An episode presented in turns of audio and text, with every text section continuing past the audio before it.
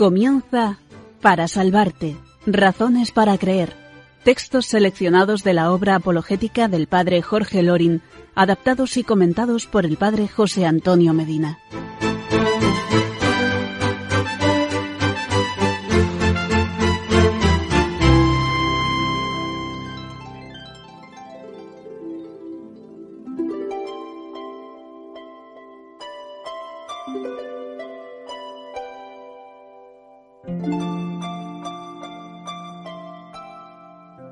Padre Jorge Lorin, ¿cómo le gustaría que lo recuerden el día de mañana?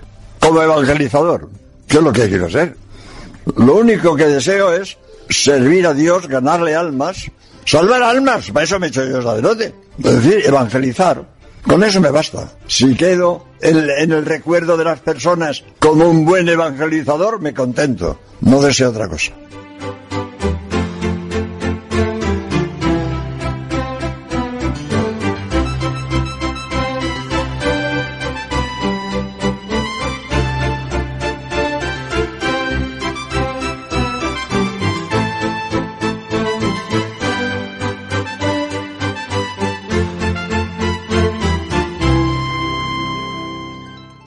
Hola familia, hola amigos, soy el Padre José Antonio Medina y es una alegría muy grande, una gracia de Dios, poder reencontrarnos como cada viernes quincenalmente a las nueve de la noche, una hora menos en Canarias, para compartir una nueva emisión de Para Salvarte, Razones para Creer, programa de evangelización y de apologética que teniendo como fundamento y punto de partida los escritos y los audios del querido y recordado padre Jorge Lorin, pretende ser para usted, para mí y para todos aquellos que con buena voluntad lo escuchen un espacio de formación en la fe para estar siempre dispuestos a dar razones de nuestra esperanza. Muchas gracias por acompañarnos una vez más, gracias por vuestros comentarios, por difundir de boca en boca con amigos y con familia este espacio en Radio María. Gracias por vuestras oraciones y por supuesto que están en la intención de mis oraciones todos los días. Hoy culminamos esta serie de episodios dedicados a la Sagrada Eucaristía, donde hemos intentado desde distintas miradas acercarnos al Santo Sacramento del altar. Hoy lo haremos desde el ámbito donde se confecciona la Eucaristía, que es la Santa Misa. Nunca profundizaremos bastante acerca del santo sacrificio del altar y hoy les propongo que centremos en la misa nuestra reflexión. El programa tendrá dos partes. En la primera recurriremos al Catecismo de la Iglesia Católica y desde él intentaremos comprender mejor la celebración litúrgica de la Eucaristía la misa de todos los siglos, el banquete pascual. Títulos que iremos desarrollando con la lectura y comentario de los números 1345 a 1355 y del 1382 a 1383 del Catecismo de la Iglesia Católica. En la segunda parte vamos a recurrir al archivo sonoro del querido y recordado padre Jorge Lorin, a quien Dios tenga en su gloria, para compartir la conferencia que él tituló El valor de la Santa Misa, donde él hace referencia a los siguientes temas. Objeciones para no ir a misa, la obligación de adorar a Dios, acto oficial de esta adoración y el valor de la Santa Misa. Toda esta propuesta la titulamos de la siguiente manera, El valor infinito de la Santa Misa. Estoy seguro que nos hará mucho bien volver nuestra mirada al santo sacramento del altar, donde a través de la doble mesa de la palabra y de la Eucaristía rendimos el culto más perfecto que podemos tributar a Dios aquí en la tierra, al Padre en Jesucristo por el Espíritu Santo. Por tanto, y sin más preámbulos, le pregunto como lo hago habitualmente. ¿Me acompañan?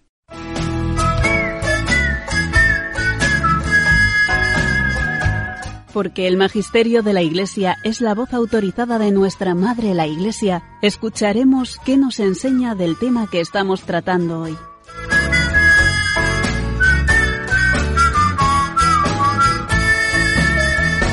Primera parte del episodio de esta noche de Para Salvarte Razones para Creer, donde voy a presentar qué nos enseña el Catecismo de la Iglesia Católica acerca de la Santa Misa. Para esto nos situamos, como hemos hecho en los episodios anteriores referidos a la Eucaristía, en la segunda parte del Catecismo, donde se nos presenta la celebración del misterio cristiano, en su segunda sección, donde se nos explican los siete sacramentos de la Iglesia, en el capítulo primero, los sacramentos de la iniciación cristiana, y en el artículo 3 de este capítulo primero, el sacramento de la Eucaristía.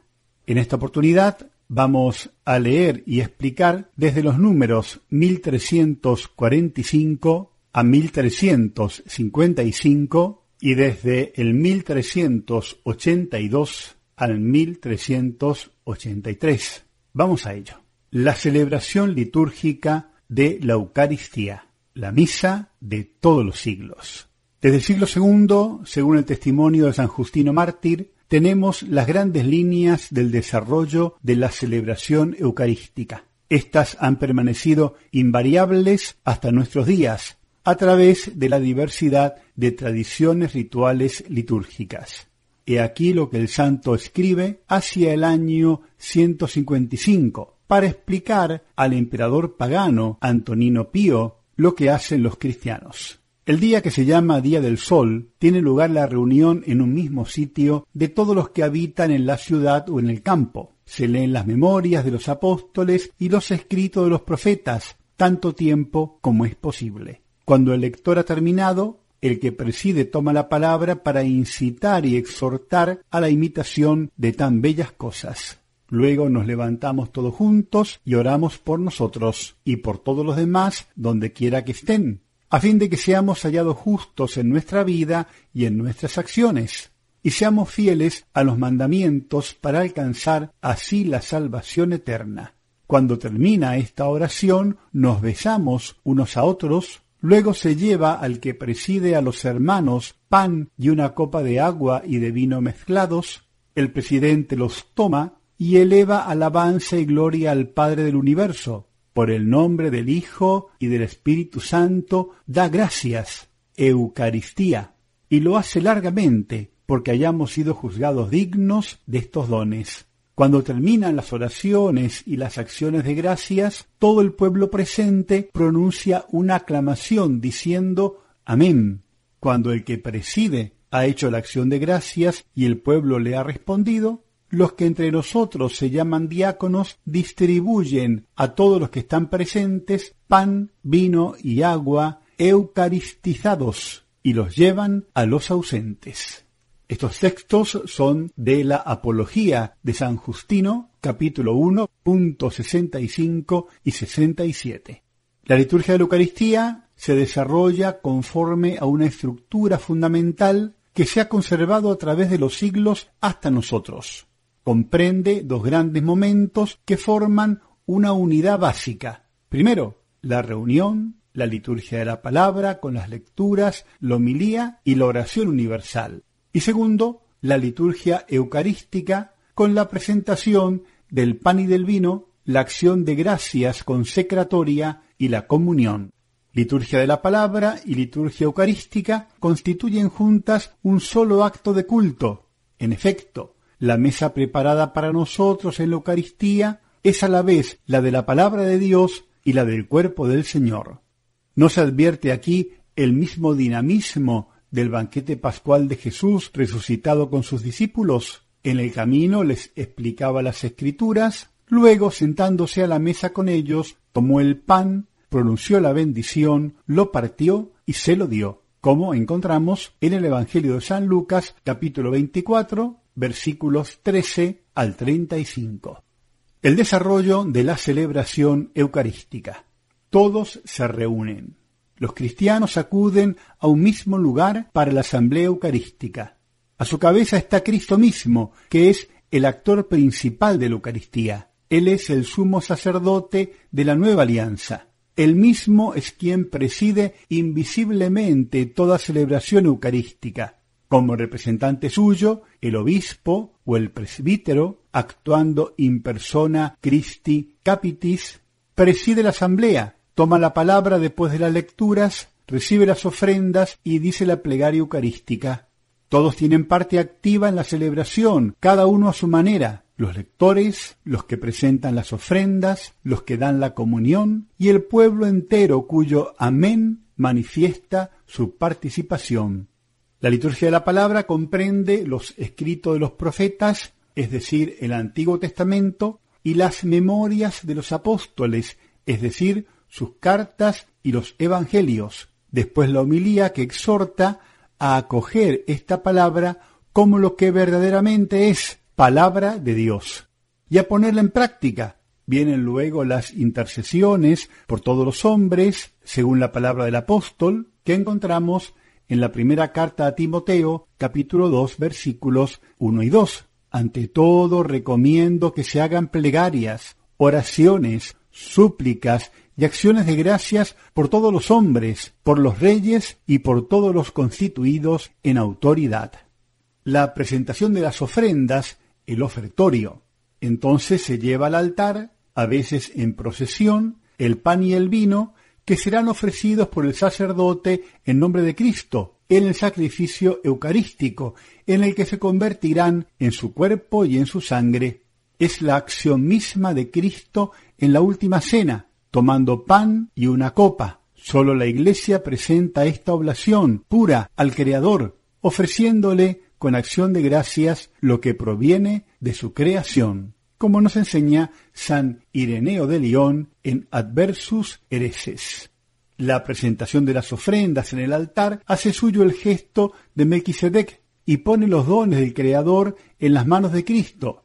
Él es quien, en su sacrificio, lleva a la perfección todos los intentos humanos de ofrecer sacrificios. Desde el principio, junto con el pan y el vino para la Eucaristía, los cristianos presentan también sus dones para compartirlos con los que tienen necesidad. Esta costumbre de la colecta, siempre actual, se inspira en el ejemplo de Cristo que se hizo pobre para enriquecernos. Así enseña San Justino en su apología. Los que son ricos y lo desean, cada uno según lo que se ha impuesto, lo que es recogido es entregado al que preside, y él atiende a los huérfanos y viudas, a los que la enfermedad u otra causa priva de recursos, los presos, los inmigrantes y en una palabra, socorre a todos los que están en necesidad. La anáfora. Con la plegaria eucarística, oración de acción de gracias y de consagración, llegamos al corazón y a la cumbre de la celebración. En el prefacio la Iglesia da gracias al Padre por Cristo en el Espíritu Santo, por todas sus obras, por la creación, la redención y la santificación. Toda la asamblea se une entonces a la alabanza incesante que la Iglesia celestial, los ángeles y todos los santos cantan al Dios tres veces santo. En la epíclesis de la misa, la Iglesia pide al Padre que envíe su Espíritu Santo o el poder de su bendición, según las distintas plegarias. Poder de su bendición sobre el pan y el vino, para que se conviertan por su poder en el cuerpo y la sangre de Jesucristo, y que quienes toman parte en la Eucaristía sean un solo cuerpo y un solo espíritu. Algunas tradiciones litúrgicas colocan la epíclesis después de la anamnesis. En el relato de la institución, la fuerza de las palabras y de la acción de Cristo y el poder del Espíritu Santo hacen sacramentalmente presentes bajo las especies de pan y vino su cuerpo y su sangre, su sacrificio ofrecido en la cruz de una vez para siempre. En la anamnesis que sigue, la Iglesia hace memoria de la pasión, de la resurrección y del retorno glorioso de Cristo Jesús, presenta al Padre la ofrenda de su Hijo que nos reconcilia con Él. En las intercesiones, la Iglesia expresa que la Eucaristía se celebra en comunión con toda la Iglesia del cielo y de la tierra, de los vivos y de los difuntos, y en comunión con los pastores de la Iglesia, el Papa, el obispo de la diócesis, su presbiterio y sus diáconos, y todos los obispos del mundo con sus iglesias. En la comunión, precedida por la oración del Señor, el Padre nuestro, y por la fracción del pan, los fieles reciben el pan del cielo y el cáliz de la salvación, el cuerpo y la sangre de Cristo que se entregó para la vida del mundo, como el mismo Cristo lo enseña en el Evangelio de Juan, capítulo 6, versículo 51. Porque este pan y este vino han sido, según la expresión antigua ya citada de San Justino en su apología, han sido eucaristizados. Por esto llamamos a este alimento Eucaristía, y nadie puede tomar parte en él si no cree en la verdad de lo que se enseña entre nosotros, si no ha recibido el baño para el perdón de los pecados y el nuevo nacimiento, y si no vive según los preceptos de Cristo. El banquete pascual. La Santa Misa es, a la vez e inseparablemente, el memorial sacrificial en que se perpetúa el sacrificio de la cruz, y el banquete sagrado de la comunión en el cuerpo y la sangre del Señor. Pero la celebración del sacrificio eucarístico está totalmente orientada hacia la unión íntima de los fieles con Cristo, por medio de la comunión. Comulgar es recibir a Cristo mismo que se ofrece por nosotros. El altar, en torno al cual la Iglesia se reúne en la celebración de la Eucaristía, representa los dos aspectos de un mismo misterio, el altar del sacrificio y la mesa del Señor, y esto tanto más cuanto que el altar cristiano es el símbolo de Cristo mismo, presente en medio de la asamblea de sus fieles, a la vez como la víctima ofrecida por nuestra reconciliación y como alimento celestial que se nos da. Por esto dice San Ambrosio en De Sacramentis, que es en efecto el altar de Cristo, sino la imagen del cuerpo de Cristo, y en otro lugar enseña lo siguiente. El altar es imagen del cuerpo de Cristo y el cuerpo de Cristo está sobre el altar. Así la liturgia expresa esta unidad del sacrificio y de la comunión en numerosas oraciones. Así la Iglesia de Roma ora en su anáfora. Te pedimos humildemente, Dios Todopoderoso, que esta ofrenda sea llevada a tu presencia hasta el altar del cielo por manos de tu ángel, para que cuantos recibimos el cuerpo y la sangre de Cristo al participar aquí de este altar, seamos colmados de gracia y bendición. Esta última oración es parte de la plegaria eucarística 1 o canon romano. Así hemos conocido o recordado algo de lo que la Iglesia Católica en su catecismo nos enseña acerca del santo sacrificio del altar, de la Santa Misa. Lo compartido lo encontramos entre los números 1345 a 1355 y del 1382 al 1383.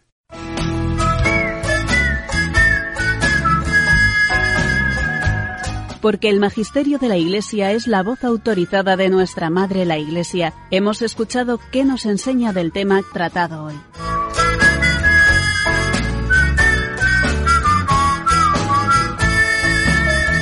Nos vamos ahora al encuentro del primer momento musical del programa de esta noche. Seguimos escuchando esa selección magnífica de cantos eucarísticos interpretados por los niños cantores de Villa de Cura. Escuchamos ahora Oh Divino Corazón. Y luego seguimos compartiendo aquí en Radio María para salvarte razones para creer.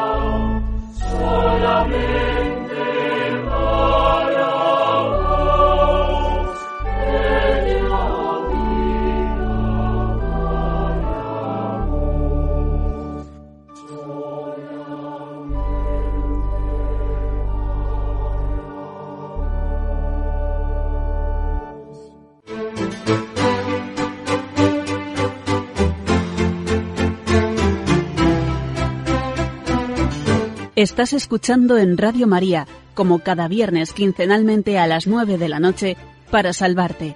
Razones para creer, con el Padre José Antonio Medina.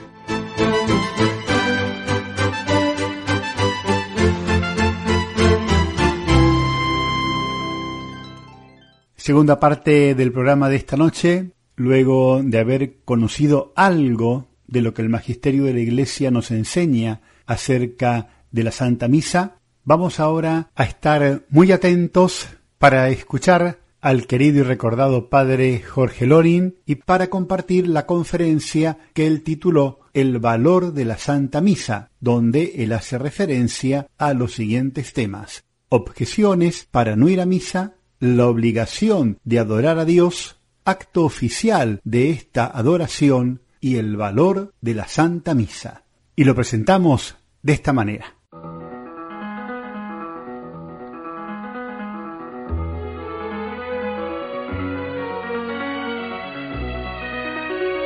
Ahora vamos a escuchar a viva voz, apasionada por el Evangelio, al padre Jorge Lorin, seleccionada de sus incontables intervenciones multimedia.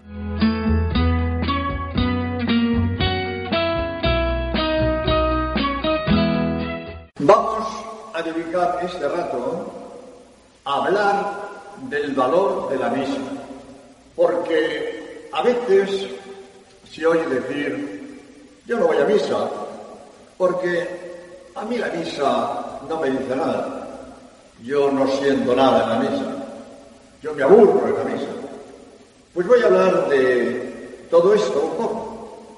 Primero, eso de que yo no siento nada en la misa. La religión no es cuestión de sentimientos, es cuestión de valores. Y los valores son más importantes que los sentimientos.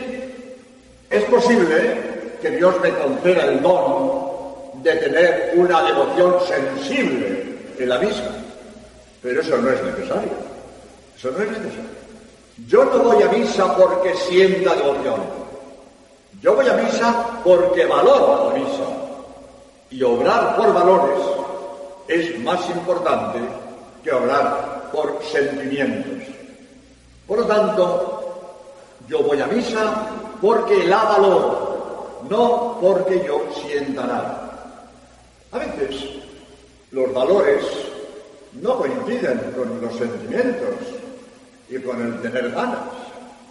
Por ejemplo, veo aquí delante de mí alguna madre de familia a quien conozco y da la casualidad de que sé que tiene hoy un hijo enfermo. Pues yo sé que ella se ha pasado la noche, esta noche, se ha pasado junto a su hijo enfermo y seguramente estaba muy cansada y tenía ganas de acostarse porque ha estado trajinando todo el día. Sin embargo, se ha quedado al lado de la cama de su hijo enfermo. No porque tenga ganas de quedarse en una silla toda la noche, porque valora a su hijo que está enfermo. Y como valora a su hijo que está enfermo, se queda junto a su hijo que está enfermo, aunque no tenga ganas. Porque los valores no siempre coinciden con las ganas. Yo voy a misa no porque tenga ganas de ir a misa. Voy a misa porque valoro la misa. Y es posible que no tenga ganas de ir a misa. Es posible. Estoy cansado, yo me quedaré en la cama más tiempo, no tengo ganas de levantarme, o me apetece irme a la playa, pero yo no voy a misa porque tenga ganas, voy a misa porque la valoro, aunque tenga ganas de irme a la playa, pero me voy a misa porque valoro la misa más que Eso son de valores. Yo voy a la misa porque valoro la misa, porque valoro la misa, aunque no coincida con tener ganas de ir a misa. Segundo, es que yo en misa me aburro. ¿Y quién ha dicho que la misa es una diversión? Claro, a misa no vamos a divertirnos. A misa no vamos a divertirnos. Cuando se trata de una diversión, si me gusta voy y si no me gusta no voy. Es libre. Yo no tengo obligación de ir a los toros si no me gustan los toros. Me gustan los toros, voy a los toros. No me gustan los toros, no voy a los toros. Me gusta el fútbol, voy al fútbol. No me gusta el fútbol, no voy al fútbol. Porque cuando se trata de diversiones, no hay ninguna obligación de ir a, las diversiones. Si me gusta doy y si no me gusta no doy.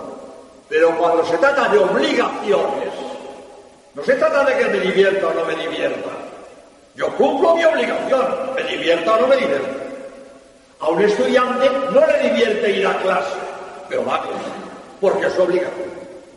A un trabajador no le divierte, puede ser que le guste su trabajo, pero a veces es duro. Yo he estado 25 años trabajando en las factorías de la Bahía Gaditana. A las 7 de la mañana, la calle llena de trabajadores que iban al trabajo, que entraban a las 8. Estos hombres se han levantado a, las, a las 6 de la mañana, o a las 6 y media de la mañana. Y es posible que no les apetece levantarse a las 6 de la mañana para ir a trabajar. No les apetece, pero van a trabajar. Porque si no van a trabajar, no cobran. Y si el estudiante no va a clase, les sorprende. Cuando se trata de obligaciones, no busca uno la diversión, se cumplen las obligaciones, aunque no sean divertidas. Porque, repito, a misa no venimos a divertirnos, venimos a misa a cumplir con nuestra oración religiosa de dar culpa a Dios, de adorar a Dios. Porque a eso venimos a misa, porque somos personas humanas, personas que podemos conocer a Dios, y si conocemos a Dios, tenemos obligación de dar culto a Dios. Tenemos obligación de adorar a Dios. El sapo no conoce a Dios, no tiene que dar culto.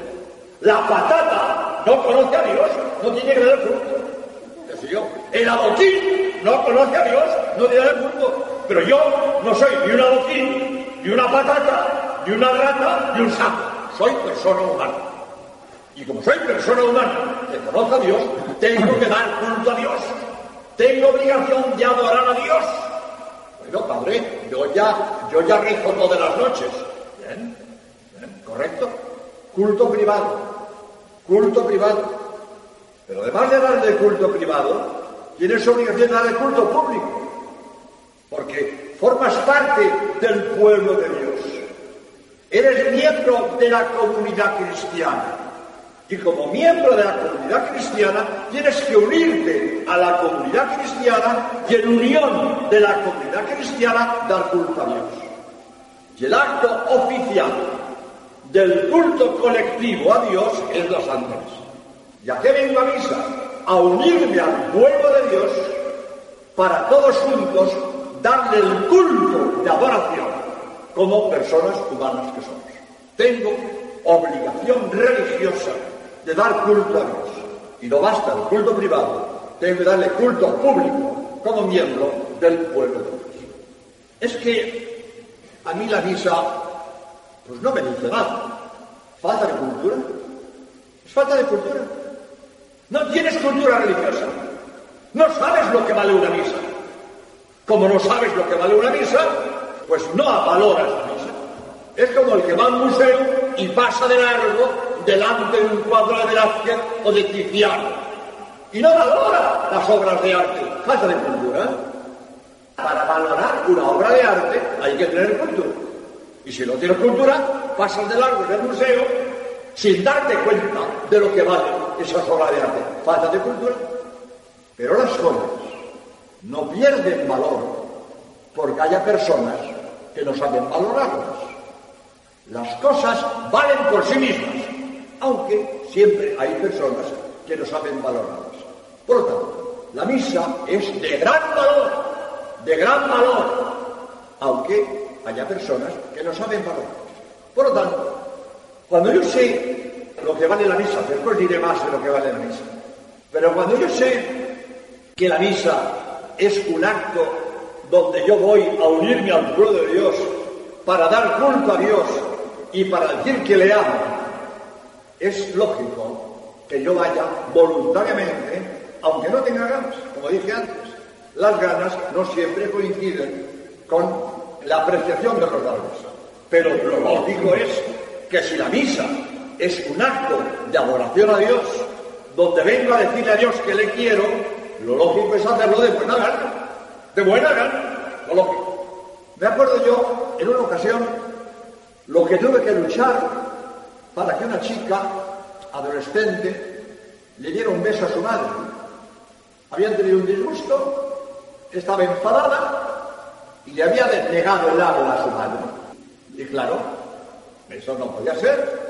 Yo a varios días que no le hablaba a su madre y me comisionaron a mí a ver si la podía ablandar a la chiquilla esta. Bien, al fin accedió y le dio un beso a su madre. Pero esto no es correcto. Todo hijo bien nacido da de buena gana muestras de cariño a su madre. Todo hijo bien nacido.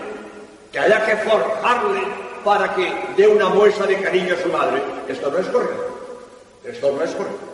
Por lo tanto, es perfectamente razonable que vengamos a misa de buena gana. De buena gana. Porque vengo a misa a decirle a Dios que le quiero. Y todo hijo bien nacido da de buena gana a Dios una muestra de cariño. Ahora bien, como decía antes también, a veces yo hago voluntariamente una cosa, aunque no me apetezca. Voy a poner un ejemplo que no está bien, pero es el que se me ocurre y creo que da luz. Yo puede ser que no tenga ganas de ir al dentista, porque la última vez que fui me hizo daño el torno, el pinchazo que me dio para anestesiarme, me hizo mal. Y tengo una muela picada. Tengo que ir al dentista, pero no me apetece porque va a hacer daño, pero voy voluntariamente. Voy voluntariamente. Hay que distinguir lo que es voluntario y lo que es apetitoso. Una cosa puede apetecerme y voluntariamente no la hago. Y una cosa no me apetece, pero la hago voluntariamente. La hago voluntariamente, porque sé que tengo que hacerla y la hago voluntariamente, aunque no me apetezca. Todas estas ideas son para que distingamos entre las ganas y la obligación, entre las ganas y, y la voluntad. Yo hago voluntariamente una cosa, aunque quizás espontáneamente no tenga ganas. Pero, pero, cuando yo sé lo que vale una misa, entonces valoro la misa y voy a misa voluntariamente y de buena. Cuando sé lo que vale una misa. Mira, voy a contar una anécdota. Hace unos años yo participé en la misión de Torrevieja, en Alicante. Yo a lo largo de mi vida he participado en más de 100 misiones, más de 100. Algunas gigantescas, como la misión de Buenos Aires, donde fuimos 2.000 misioneros de España, o la misión de Barcelona, fuimos 800 a misionar Barcelona, o la de Sevilla, unos 100 a misionar Sevilla, pero aquí en Torrevieja fuimos seis, seis misioneros a misionar Torrevieja. Y en las misiones, pues nos distribuimos el trabajo, yo hablaba a los jóvenes mayores de 16 años en el casino, otro padre, Enrique Pardo, se llamaba, misionaba a los jóvenes menores de 16 años en un instituto, otro iba a los enfermos, otro a los ancianos, etc. Bien. Y los seis misioneros nos alojábamos en el mismo hotel y comíamos juntos.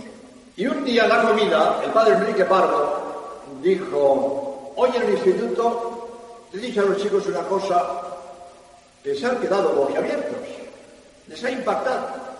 Y yo le pregunto, le pregunto, ¿qué les dijiste? Porque uno siempre va aprendiendo.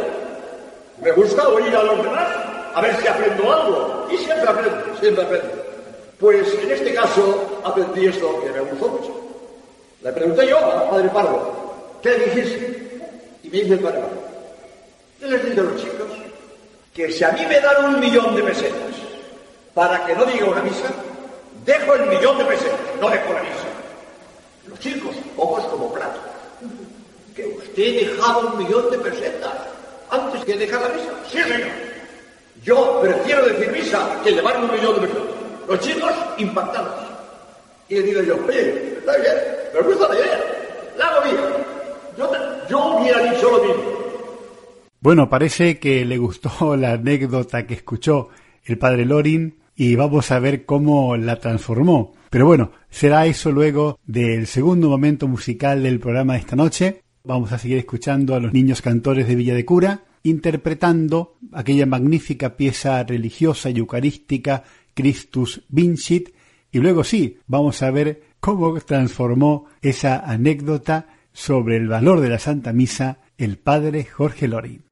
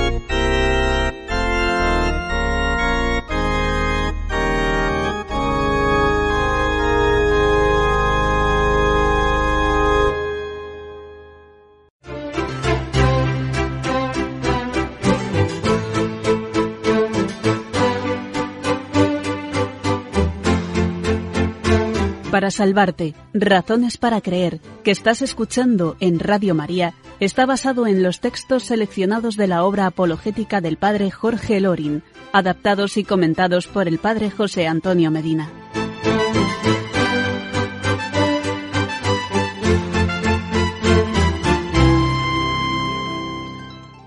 De acuerdo.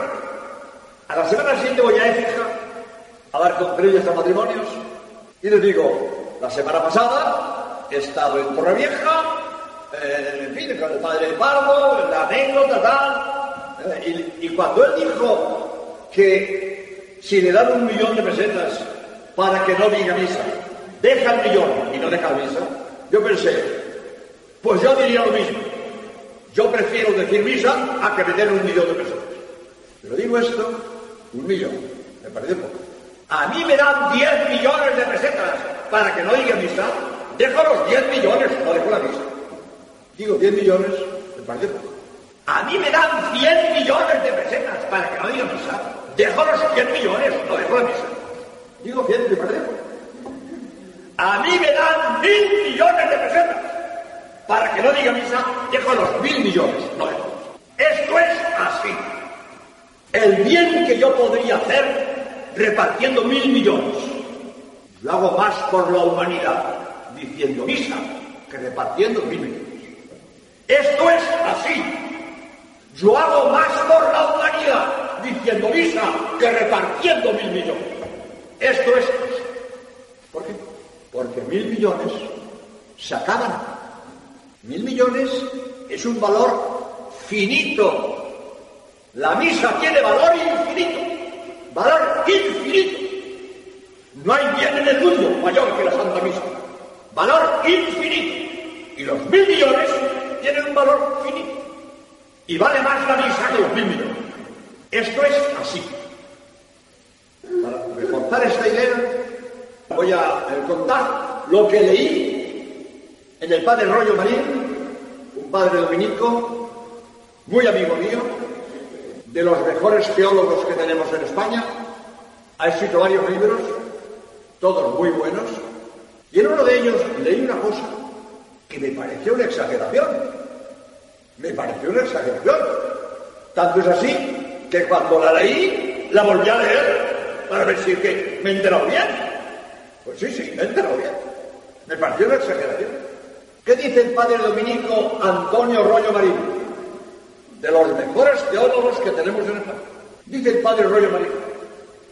Una sola misa glorifica a Dios más que toda la gloria que le dan todos los santos del cielo, incluida la Santísima Virgen, durante toda la eternidad.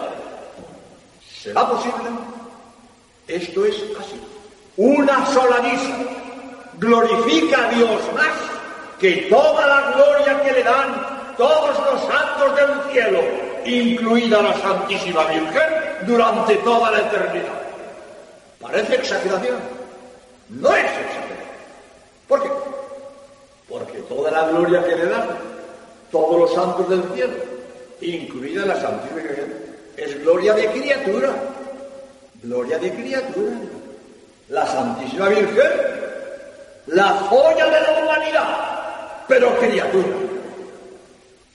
La gloria que da Dios las criaturas es menos que la gloria de Cristo Dios muriendo en la cruz para redimir a la humanidad. ¿Y esto es? ¿Qué hacemos en la misa? Es la reactualización del acto supremo de la historia, la muerte de Cristo en la cruz para redimir a la humanidad. Y este acto supremo de la historia de la humanidad, Cristo muriendo en cruz para redimir a la humanidad, eso se reactualiza en la Santa Misa. Por eso la misa es de valor infinito, porque reactualizo el acto supremo de la historia, la muerte de Cristo en la cruz para redimir a la humanidad. La misa de valor infinito.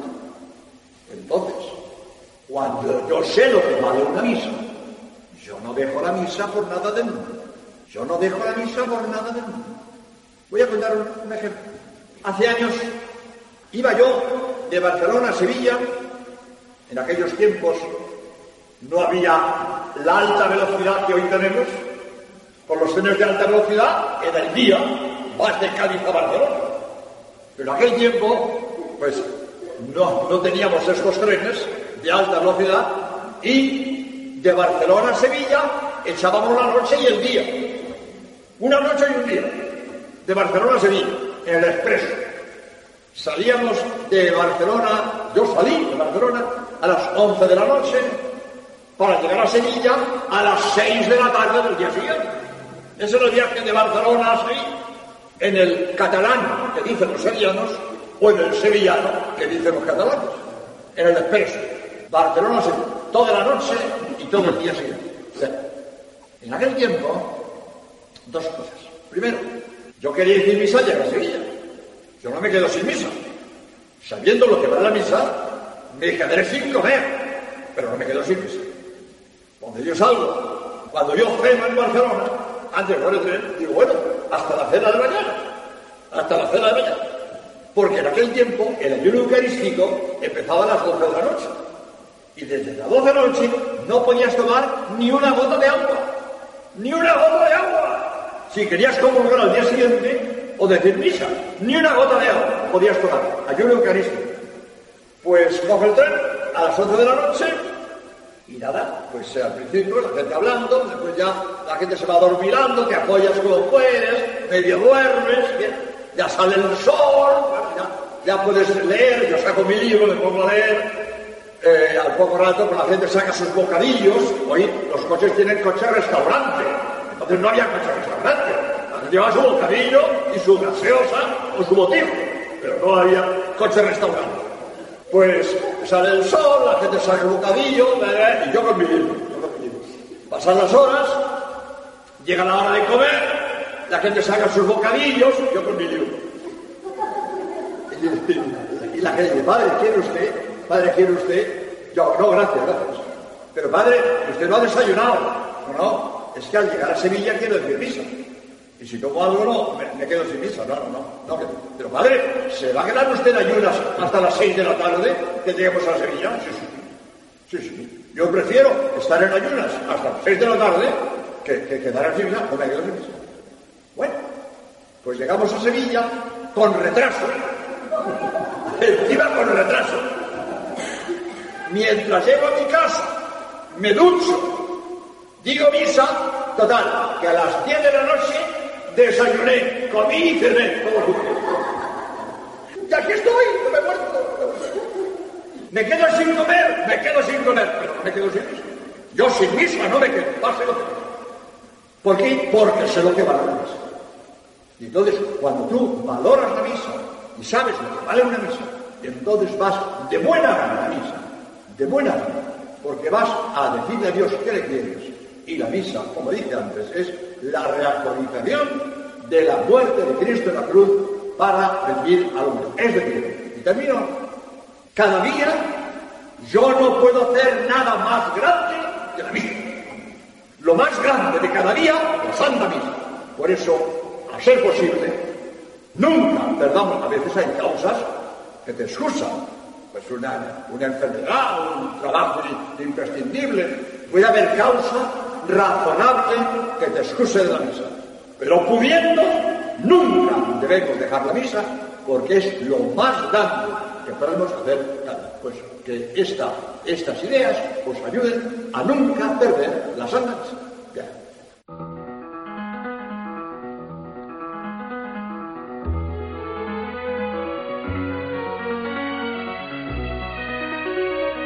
Acabamos de escuchar a viva voz, apasionada por el Evangelio, al padre Jorge Lorin en una de sus incontables intervenciones multimedia.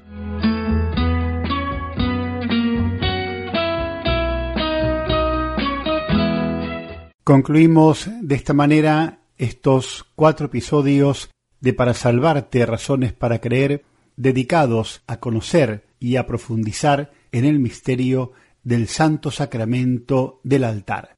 Les propongo que hagamos juntos esta oración que escribió Santo Tomás de Aquino como preparación para vivir la Santa Misa y para recibir con rectitud la Sagrada Eucaristía. Aquí me llego, todopoderoso y eterno Dios, al sacramento de vuestro unigénito Hijo, mi Señor Jesucristo, como enfermo al médico de la vida, como manchado a la fuente de misericordias, como ciego a la luz de la claridad eterna, como pobre y desvalido al Señor de los cielos y tierra. Ruego pues a vuestra infinita bondad y misericordia tengáis por bien sanar mi enfermedad, limpiar mi suciedad, alumbrar mi ceguedad, enriquecer mi pobreza y vestir mi desnudez, para que así pueda yo recibir el pan de los ángeles, al Rey de los Reyes, al Señor de los Señores, con tanta reverencia y humildad, con tanta contrición y devoción, con tal fe y tal pureza, y con tal propósito e intención cual conviene para la salud de mi alma. Dame, Señor, que reciba yo no sólo el sacramento del sacratísimo cuerpo y sangre, sino también la virtud y gracia del sacramento.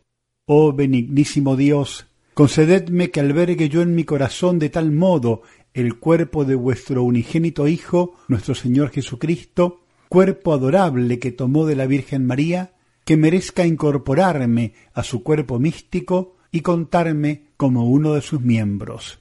Oh piadosísimo Padre, otorgadme que este unigénito Hijo vuestro, al cual deseo ahora recibir encubierto y debajo del velo en esta vida, merezca yo verle para siempre, descubierto y sin velo en la otra, el cual con vos vive y reina en la unidad del Espíritu Santo, Dios, por los siglos de los siglos. Amén. No hay tiempo para más. Nuevamente mi gratitud y mi reconocimiento a todos ustedes que en cada emisión nos escuchan con tanta delicadeza y solicitud. Mi saludo, mi despedida. Nos encontramos en quince días Dios mediante y que la bendición de Dios Todopoderoso, Padre, Hijo y Espíritu Santo, descienda sobre vosotros y permanezca para siempre. Amén.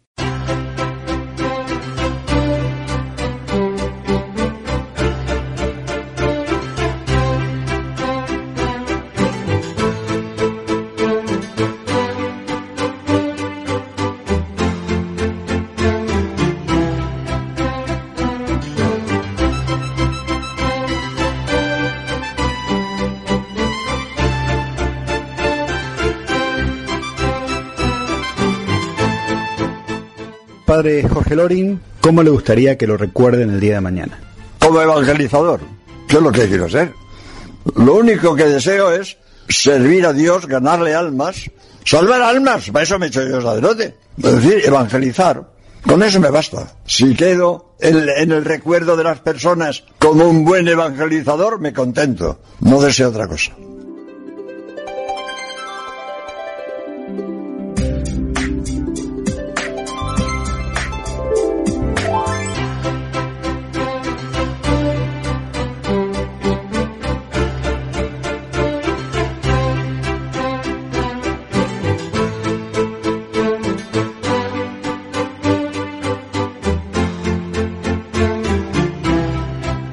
Han escuchado Para Salvarte, Razones para Creer, textos seleccionados de la obra apologética del padre Jorge Lorin, adaptados y comentados por el padre José Antonio Medina.